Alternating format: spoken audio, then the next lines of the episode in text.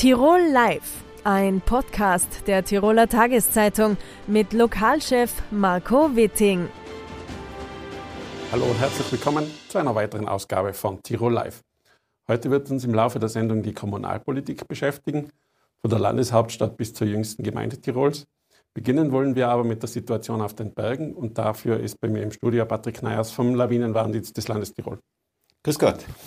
Herr Neyers, wenn es wie in den vergangenen Tagen bei Ihnen schneit, ähm, kommt da Freude auf, Respekt? Wie fühlt sich das an? Ja, ich muss sagen, heuer habe ich mich wieder sehr auf den Winter gefreut. Das ist immer ein sehr gutes Zeichen. Und wir haben jetzt am Freitag dann angefangen mit dem täglichen Report. Das ist natürlich immer eine große Herausforderung, dass alles bestens funktioniert. Aber wir sind gewappnet und wir freuen uns auf den Winter. Ähm, wie ist denn die Situation aktuell auf den Bergen? Wir haben ein bisschen Schnee, ein bisschen Schnee und ein bisschen Schnee. Ja, das ist eigentlich recht gut charakterisiert. Wir haben eigentlich häufig fast noch zu wenig Schnee zum vernünftig unterwegs sein, aber doch schon eine Situation, die äh, recht heimtückisch ist.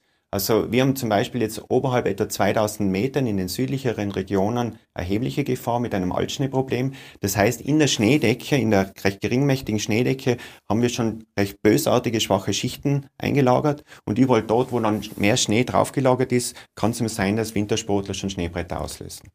Aus der Erfahrung heraus weiß ich, weil wir da oft miteinander schon telefoniert haben, ähm, sowas kann sich dann ganz lang ins Jahr hineinziehen, je nach Wetterlage. Wie könnte sich das jetzt entwickeln, sage ich jetzt mal? Ja, wie könnte sich entwickeln? Es gibt alle Optionen eigentlich. Also ich sehe heuer zum Beispiel gewisse Parallelen mit dem vergangenen Winter. Da hatten wir genau gestern vor einem Jahr schon das erste tödliche Unglück. Da hat es auf eine sehr schwache Schneedecke etwas mehr geschneit und da war es gleich äh, richtig kritisch dann. Und zurzeit hängt es wirklich davon ab, was erwartet uns in weiterer Folge. Zurzeit wird uns dieses Altschneeproblem noch erhalten bleiben. Äh, noch zusätzlich wird der Wind jetzt dazukommen. Also Mittwoch, Donnerstag könnte sein, dass es etwas angespannter wird, die Situation. Dann soll sich vielleicht Weihnachten wieder Weihnachtstauwetter äh, ankündigen. Das heißt, es könnte sich dann vielleicht, weiß man nicht, alles wieder zum Guten wenden. Ähnlich wie letztes Jahr. Da hatten wir auch Ende Dezember, Anfang Jänner eine sehr, sehr warme Periode mit Regen recht weit hinauf. Also quasi kurzfristig äh, eine gefährlichere Situation, dann ein Reset und dann ist wieder alles von neu gemischt worden. Hm, es sind jetzt schon sehr viele Menschen auf den Bergen unterwegs, die sind sehr hungrig, weil es jetzt eben noch nicht so viel Schnee gehabt hat. Was raten Sie denen, wenn sie aktuell unterwegs sind? Ja, da gibt's eigentlich am besten den Rat, äh, gehen Sie auf äh, Routen, wo wir Wiesenuntergrund haben, da kann man sich nicht so leicht wehtun, weil es ist, es gibt ja mehrere Sachen. Durch den geringen Schnee, einerseits haben wir einen schlechten Schneedeckenaufbau, weil wir eine lange Phase mit äh, wenig Schnee und längeren Kältephasen schon hinter uns haben. Zusätzlich einfach wenig Schnee, relativ leicht, dass man zum Boden kommt, Steinkontakt hat und wenn noch weiter hinauf will auf den Gletschern, hohe Spaltensturzgefahr, weil heuer einfach extreme Abschmelzrate war und das wenige, der wenige Schnee, der überlagert die Schneebrücken oder überlagert die, die ähm, Gletscherspalten eigentlich sehr wenig. Mhm. Aber generell vielleicht kurz noch, was raten wir Ihnen? Und das sieht man auch jetzt zum Beispiel, also wir haben kurz davor gesprochen, Sattelberg, solche Modetouren, dann immer aus der Ferne irgendwelche Touren, wo Gras Untergrund ist, da kann man schon was machen und sobald man außerhalb ist, muss man, wenn nachher weiter hinauf und dann ist es aber so, wenn man dann außerhalb unterwegs ist, muss man einfach entsprechend Erfahrung haben und defensiv unterwegs mhm. sein. Sie haben es gesagt, Erfahrung haben, äh, immer mehr Menschen gehen auf die Berge mit Skitouren, immer mehr Menschen fahren Varianten. Glauben Sie, dass die ausreichend informiert sind? Haben die genügend Erfahrung und wird sich das äh, weiterentwickeln, sage ich jetzt mal? Sammeln die Menschen da weiter Erfahrung?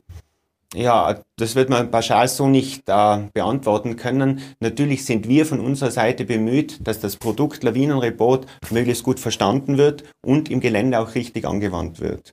Und ähm, das ist unser Beitrag. Und äh, alpine Vereine zum Beispiel, die sollten dann auch schauen, dass sie in der Ausbildung genau dieses Wissen, was wir da vermitteln, dass die mit den Leuten das draußen dann umsetzen und sagen, ihr müsst aufpassen, Triebschnittproblem ist das, man erkennt das hier und dort. Also diese Verhaltensregeln, was wir an diese Lawinenprobleme knüpfen, die gehören dann entsprechend umgesetzt. Und Erfahrung ist auch so ein, ein viel beanspruchtes Wort eigentlich. Äh, Erfahrung hat man eigentlich nur dann, wenn man auch ständig reflektiert, was man gemacht hat und im Nachhinein dann analysiert, war das okay, war das nicht und dann mit dieser zusätzlichen Information wieder ins Gelände geht. Also erfahrene Menschen sind reflektierende Menschen mhm. und dann kann ich auf dieses Wissen zurückgreifen und entsprechend mich immer besser verhalten. Ich frage deswegen, weil die Erfahrung wahrscheinlich auch eine gewisse Gefahr birgt. Wenn man da schon hundertmal hinaufgegangen ist und äh, immer alles gut gegangen ist, dann könnte es beim hunderten erstmal dann aber trotzdem gefährlich sein, oder? Das ist auch ein Thema natürlich, gerade wir haben auch in der Unfallstatistik immer wieder leider Unfälle von Personen, die schon, wie Sie angesprochen haben, 100 Mal am gleichen Gipfel waren und äh, beim 101. Mal haben sie halt irgendwie vor lauter, dass sie einfach zu äh, geradlinig gedacht haben, irgendetwas übersehen, was man vielleicht, wenn man nicht immer diese Standardtour gegangen wäre, vielleicht äh, beobachtet hätte. Mhm. Sie sind seit über 20 Jahren beim Lawinenwarndienst. Wie hat sich da die Arbeit verändert? Wie hat sich auch, sage ich jetzt mal, das Umfeld verändert, technischer Natur, auch von den, von den Menschen natürlich, von den Konsumenten Ihres Lawinenreports? Äh, massiv. Also massiv in jeg jeglicher Hinsicht. Wenn ich überlege, wie wir das früher geschafft haben, immer Rudi und ich mit dem Lawinenreport für ganz Tirol und das durchgehend alle Winter immer durchgehalten. Äh, immer im Büro haben wir sein müssen in der Früh, egal wo wir unterwegs waren. Äh, da hat sich von dem her mal extrem viel geändert. Zusätzlich hat sich natürlich an dem ganzen Informationsmaterial, was wir bekommen, um den Lawinenreport zu erstellen, auch da hat sich massiv was geändert. Es ist inzwischen viel mehr Information, die noch viel besser strukturiert gehört, dass wir dann zu diesen Ergebnissen kommen. Wir werden immer genauer, wir haben eine immer differenziertere Regionseinteilung. Auch heuer haben wir schon wieder eine noch bessere Regionseinteilung. Wir haben äh, zum Beispiel die Stubaier Alpen haben wir nochmals untergliedert in weitere Kleinregionen, um da einfach detaillierter, besser zu werden. Und das ist aber auch nur wieder möglich mit unserem ganzen Datenmaterial, was wir haben. Wir haben super Beobachter im Hintergrund, die uns wirklich mit ganz, ganz kompetenten Informationen versorgen. Wir haben ein ganz ein tolles Wetterstationsnetz und äh, wie gesagt, es kommen von vielen, vielen verschiedenen Quellen, auch von den ganzen sozialen Medien Informationen rein, die da aufgearbeitet werden. Also es ist, es hat sich ganz viel geändert, vieles, vieles zum Positiven und man kann auch inzwischen, es ist auch sehr, sehr fein überall im Gelände, wo wir sind, wenn wir zum Beispiel auf Kursen sind, auf Hütten, können wir von der Hütte aus unseren Report und unsere Arbeit machen. Bringt die Zukunft vielleicht auch technisch noch einen weiteren Fortschritt oder wird es immer die Expertise, sage ich jetzt einmal, des Lawinenwarners brauchen? Ähm, also davon gehe ich aus, die Expertise des Lawinenwarners wird es immer brauchen, aber auch, das haben Sie jetzt angesprochen, der technisch äh, hat sich ganz, ganz viel entwickelt im Hintergrund. Also wir arbeiten inzwischen auch mit Modellen, mit Schneedeckenmodellen. Da geben Modelle einem vor, wie die Schneedecke in verschiedenen Regionen, Höhenlagen und Expositionen vermutlich beschaffen ist. Also diese Chromentwicklung Entwicklungen kann man sehr, sehr gut abbilden mit diesen Schneedeckenmodellen.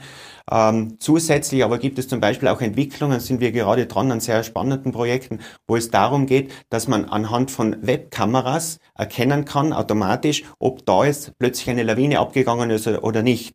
Oder in einem anderen Projekt sind wir involviert, wo es darum geht, dass man von Satelliten aus Lawinen detektieren kann. Also das sind dann alles Methoden für eine bessere Verifikation unseres Berichtes, weil wenn es irgendwann mal kritisch ist und wir von großer Gefahr ausgehen und dann plötzlich keine Lawinen sehen, dann sagt man, okay, das war definitiv mhm. nicht die richtige Einschätzung. Und das sind alles Projekte äh, im Hintergrund, die uns helfen, immer besser zu werden. Aber letztlich, das glaube ich, muss man auch dazu sagen, die hundertprozentige Sicherheit wird es da dann auch nicht geben, weil wir handeln da mit der Natur und die ist da insofern unberechenbar. Ganz genau so ist es. Wir, wir reden natürlich immer von Wahrscheinlichkeiten. Also mhm. auch die ganze Gefahrenstufenskala geht es immer nur um Wahrscheinlichkeiten. Wie wahrscheinlich ist es, dass man Lawinen irgendwo auslösen kann. Braucht man eine entsprechend große Belastung? Gehen die von selbst ab? Wie groß sind sie? Also das sind Wahrscheinlichkeiten und wir können das inzwischen sehr, sehr gut auch äh, örtlich eingrenzen. Wo haben wir höher, Bereiche mit einer höheren Auslösewahrscheinlichkeit und wo ist es deutlich günstiger?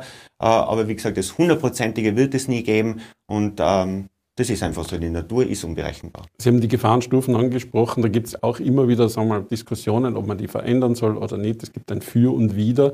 Wenn Sie sich ein perfektes System zusammenzimmern könnten, wie würde es dann ausschauen? Äh, ich würde genau dieses System jetzt verwenden, was wir derzeit haben.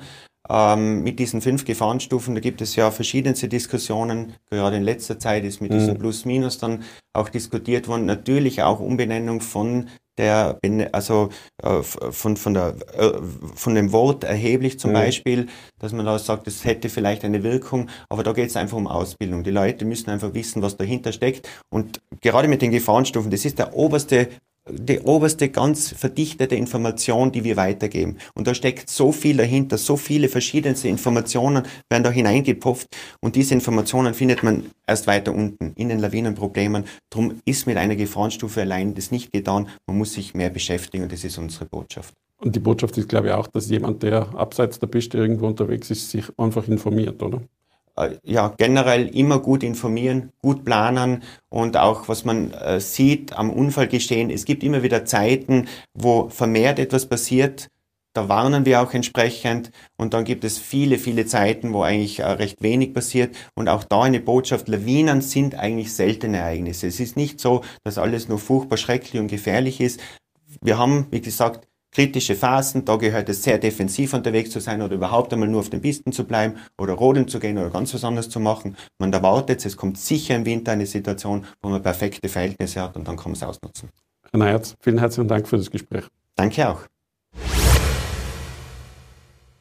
Mein nächster Gast war im März schon einmal hier. Da war es war äh, Bürgermeisterkandidat. Jetzt ist der Bürgermeister von Matre am Brenner. Herzlich willkommen, Patrick Geier. Schönen Vormittag. Herr Geier, das Jahr neigt sich zu Ende. Die Fusionsgemeinde Matrei äh, besteht ein Jahr lang. Wie hat sich das Jahr für Sie als Bürgermeister so anlassen? Ja, es war natürlich eine große Freude, wie ich äh, erfahren habe. Ich darf der erste Bürgermeister sein der neu fusionierten Marktgemeinde Matrei am Brenner. Natürlich mit Stolz und Herzblut sind wir jetzt dabei, auf einem guten Weg, unsere Gemeinde, unsere Gemeinde zukunftsträchtig zu machen für Jung und Alt ohne äh, natürlich äh, zu vergessen, dass es auch noch viel Arbeit ist. Es ist natürlich viel Arbeit, es braucht viel Engagement, viel Datendrang natürlich in der Gemeinsamkeit mit allen Fraktionen, äh, mit den unterschiedlichen Katastralgemeinden, die natürlich in eine Gemeinde jetzt gefasst sind und trotzdem noch ihre eigene Identität haben. Aber zurückblickend muss ich sagen, ist es ein gutes Jahr und ich freue mich aufs nächste und auf die nächsten fünf Jahre. Das heißt, die Fusion hat funktioniert bis dato. Bis dato hat die Fusion sehr gut funktioniert. Wir sind wirklich auf einem guten gemeinsamen Weg. Es braucht natürlich Toleranz der einzelnen Bürger, weil nicht alles gleich ist wie davor. Aber es braucht auch einfach Mut, neue Wege zu gehen und das machen wir.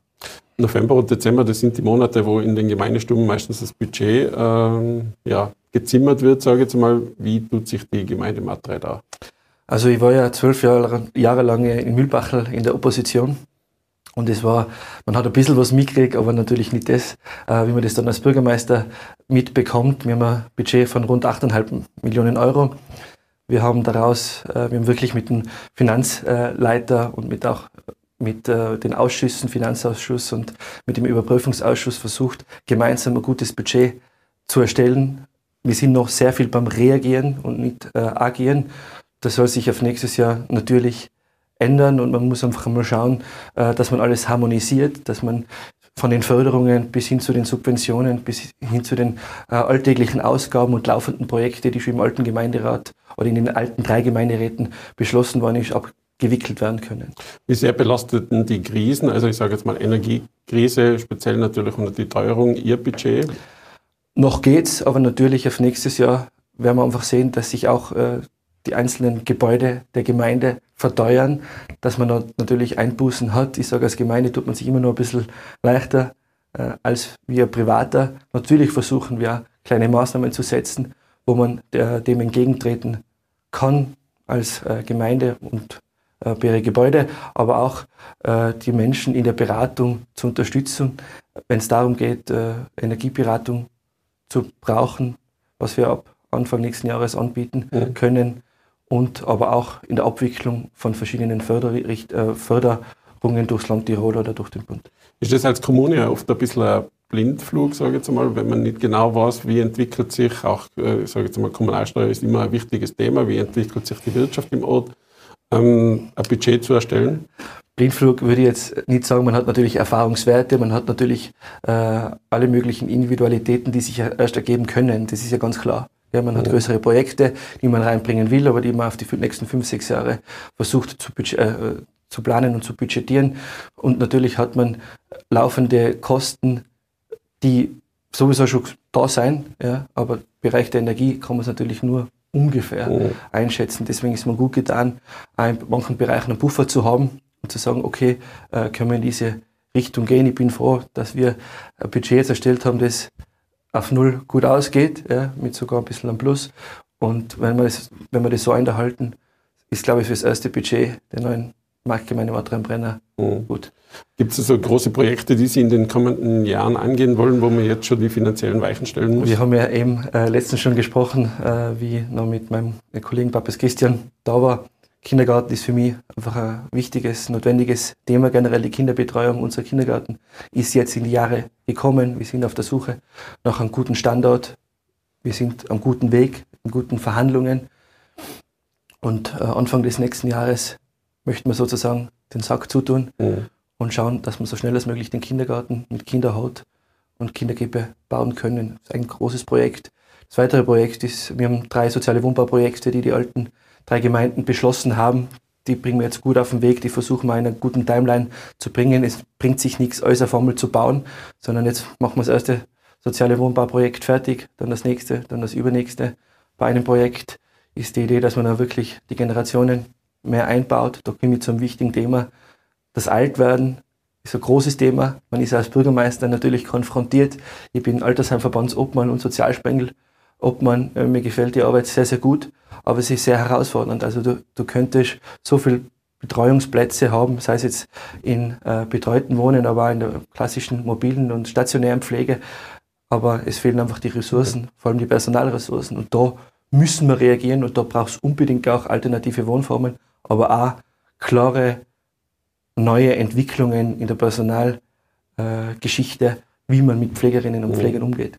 Problematiken in der Gesellschaft, wie wir, sie, wie wir sie da auch sehen, bleiben dann oft auch an den Gemeinden hängen. Wie sehen Sie die Unterstützung von Land und Bund generell? Ähm, hängen die, die Gemeinden dann mit manchmal am finanziellen Tropf von Bund und Land und sind da sagen wir mal, bei diesen Zuwendungen äh, sehr abhängig? Natürlich. Äh, Im Bereich der Pflege, das ist, wenn man jetzt die Pflege zum Beispiel hernimmt, das ist ein immens teurer Faktor, aber wir dürfen und wollen da nicht sparen. Das ist, muss einfach klar sein. Die Generationen werden älter äh, und sie werden mehr und das ist ja gut so, weil wir länger gesund sein können, aber es braucht Rahmenbedingungen vom Bund, es braucht Rahmenbedingungen durchs Land und äh, wir als Gemeinde können kleine Rahmenbedingungen schaffen, um einfach da äh, einen guten neuen Weg zu gehen. Und es braucht da wirklich innovative neue Ansätze. Ich muss es einfach sagen, es geht da nicht um gut oder schlecht, stationäre Pflege oder die Mama kann mobil daheim bleiben. Beides muss möglich sein. Jedoch brauche ich die Leute dazu. Ja. Also das Geld allein nutzt mir nichts, wenn ich einfach das Personal nicht habe. Und das Personal ist einfach das Herz der Betreuung. Betreuung betrifft auch die Flüchtlingssituation in Tirol. Da sind auch viele Gemeinden mittlerweile konfrontiert. Bei Ihnen ist es jetzt noch nicht ganz so aufgeschlagen, aber ähm, was wäre da Ihr Wunsch vom, sage jetzt mal, vom, vom Land oder vom Bund, wie mit den Gemeinden da umgehen? Ja. Ist eine Quote für alle Gemeinden, auf, auf, auf alle Gemeinden umgelegt, äh, sinnvolle Maßnahme? Ich glaube, äh, eine Pauschalisierung nützt jetzt niemandem was. Was es natürlich braucht, sind vernünftige äh, Rahmenbedingungen mit Hausverstand. Und was meine ich damit? Wir als Gemeinde Maltrei haben kein Problem, ja, Flüchtlingen, in dem Fall ukrainischen Flüchtlingen, Unterschlupf zu bieten. Wir haben es jetzt in der Vergangenheit schon getan, im Altersheim. Und wie der Obmann geworden bin, habe ich einfach gesehen, was das für eine bürokratische Herausforderung ist. Und null ein Vorwurf ans Land oder an den Bund, aber es braucht einfach eine einfache Flexibilität, damit umzugehen. Es braucht ewig, bis jemanden äh, anstellen könnte oder ihm bitten könnte, dass er uns unterstützt, versicherungstechnisch, finanziell, äh, wäre es natürlich leicht möglich. Ja. Und es braucht Herz, aber es braucht auch Verstand. Und da peu à peu an die Geschichte heranzugehen, wäre sicher äh, ein guter Weg. Und wir haben Einheimische von uns in Matrei, die Flüchtlinge aufgenommen haben. Ja, aber alle sagen, wir haben die Menschen gern, bei uns das passt, ja, bis zu einem gewissen Grad. Aber dann kommt die Bürokratie. Mhm. Und das ist die größte Herausforderung. Letzte Frage, wenn wir über das Wiptal reden, dann müssen wir um Verkehr, kommen wir da schlecht vorbei. Wie sehen Sie die kommende Saison, sage ich jetzt mal, mit der einspurigen Lurgbrücke? Ja, also gibt die Lurgbrücke, aber man darf nie vergessen, man muss die ganze Region sehen. Und auf das appelliere ich jetzt einfach. Und hier war ein gutes Commitment äh, mit dem neuen äh, Landesrat äh, René Zumtobel, wo man wirklich viel, viel Hoffnung und auch mit dem Landesverbandsobmann setzen, damit wir einfach dort äh, einen Weg gehen. Es geht nicht nur um die Lugbrücke, sondern es geht generell darum, was passiert mit dem Verkehr. Wir ersticken im Verkehr. Ich, nehm, ich habe Fotos gekriegt ja, äh, über Sommer, aber nicht gleich im Sommer, sondern im Herbst auch, äh, wo Richtung Fons, Elbögen alles gestanden ist.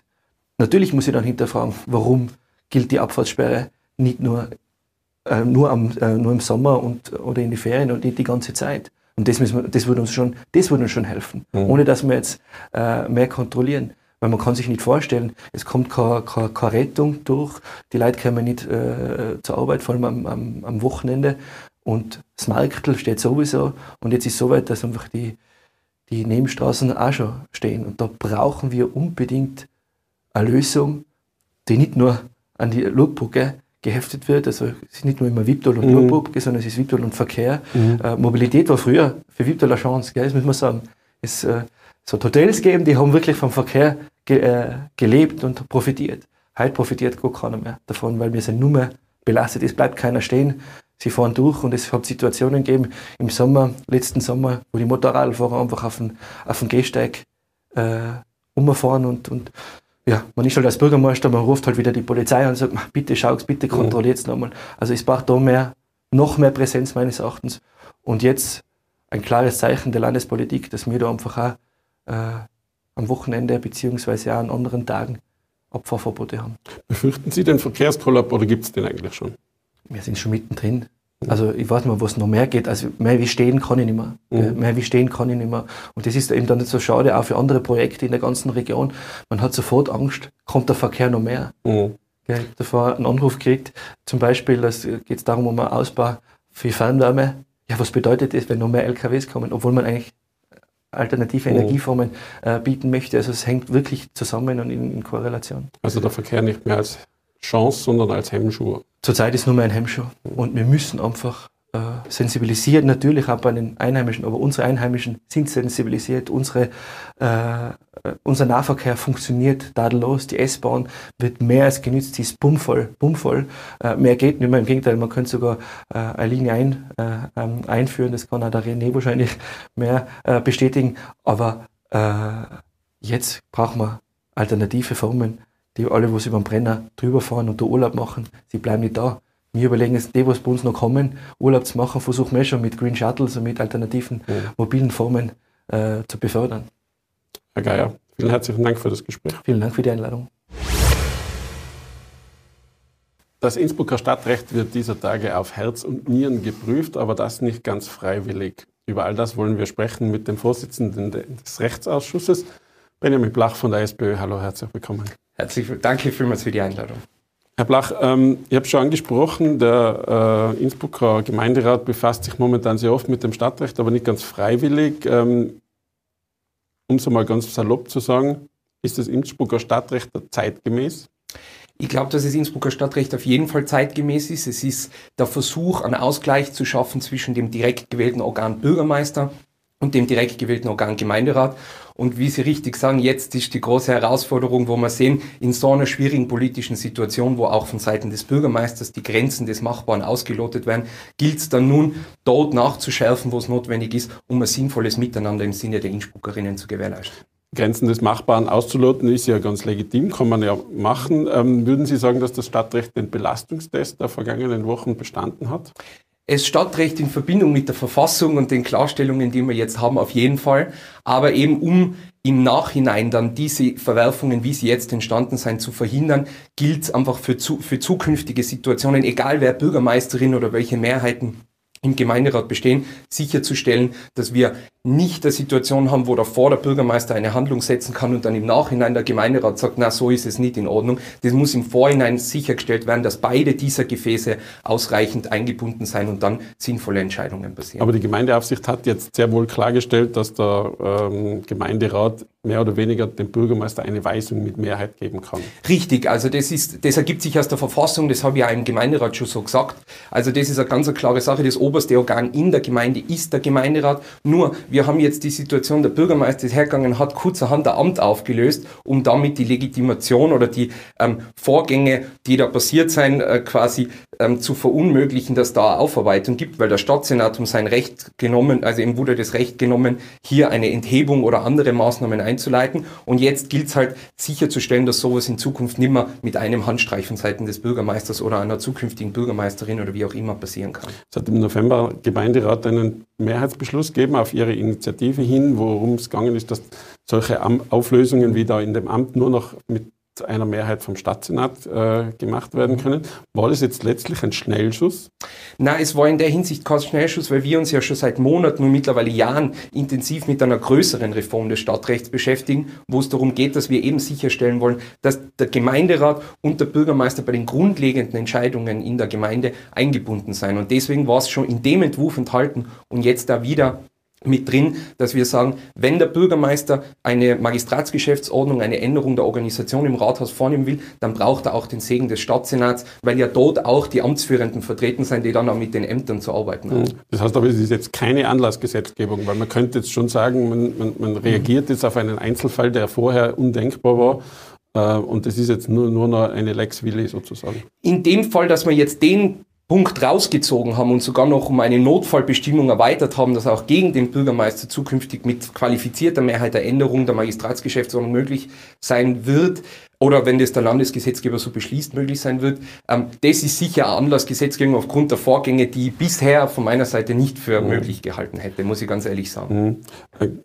Wie beurteilen Sie generell jetzt diese Aufsichtsbehörde, sage ich mal, ähm, die, die Causa, dass man jetzt das Weisungsrecht da äh, sozusagen äh, äh, noch einmal ganz plakativ hingestellt hat. Wird das in der Zukunft ein bisschen was ändern, glauben Sie? In einem normalen Zusammenleben im Gemeinderat ist natürlich in der Regel der Bürgermeister mit einer Gemeinderatsmehrheit dahinter bedacht, Projekte umzusetzen. Das heißt, dann kommt es zu keinen Problemen. In dem Fall haben wir natürlich das Problem, dass der Bürgermeister auf keine Mehrheit im Gemeinderat zurückgreifen kann, beziehungsweise sich auch diese Mehrheiten nicht sucht und nicht in die Gespräche eintretet. Wir haben unsere Stadträte in allen voran, aber auch von meiner Seite öfter das Gespräch mit dem Bürgermeister gesucht, um eine vernünftige Lösung für diese Situation zu finden. Der Bürgermeister hat das nicht wahrgenommen und dann war es notwendig, dass der Gemeinderat von seinen Möglichkeiten Gebrauch macht und das ist nun passiert. Sie haben es angesprochen, am Stadtrecht doktert man, das klingt jetzt ein wenig ja. äh, flapsig, aber doktert man schon einige Zeit herum, da ist auch rund um die 4%-Hürde gegangen. Mhm. Ähm, warum ist man damals nicht zu einer äh, Lösung gekommen, zu einem Beschluss und warum dauert das so lange? Die 4%-Hürde ist erstens nochmal anders gesetzt, das ist die Innsbrucker Wahlordnung, da sind die Vorgaben, was wir als Gemeinderat beantragen können, nicht so klar wie bei der, beim Stadtrecht im engeren Sinne.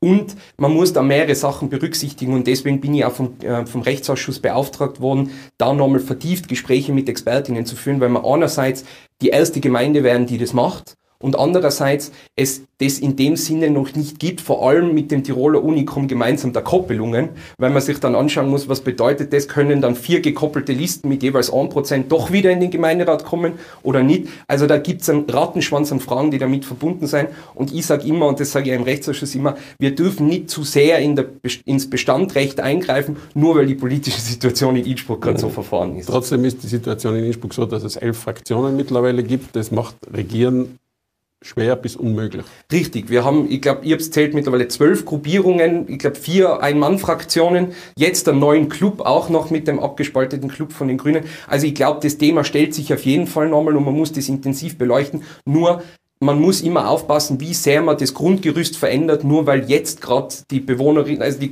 das Grundgerüst in einem Haus verändern, nur weil die Bewohnerinnen jetzt gerade ähm, nicht miteinander kennen, ist, glaube ich, nicht das Richtige. Da muss man immer abwägen, was jetzt die richtigen Schlüsse sein. Das trifft bei der Sache mit der Magistratsgeschäftsordnung aus meiner Sicht auf jeden Fall zu. Aber das Wahlrecht, mir nichts, die nicht zu ändern, das muss wirklich wohl überlegt sein. Es gibt am Donnerstag die nächste Gemeinderatssitzung, da steht ein Neuwahlantrag zur Debatte. Wie wird die SPÖ, wie werden Sie da abstimmen? Also ich von meiner Sicht sage lieber ein Ende mit Schrecken als ein Schrecken ohne Ende.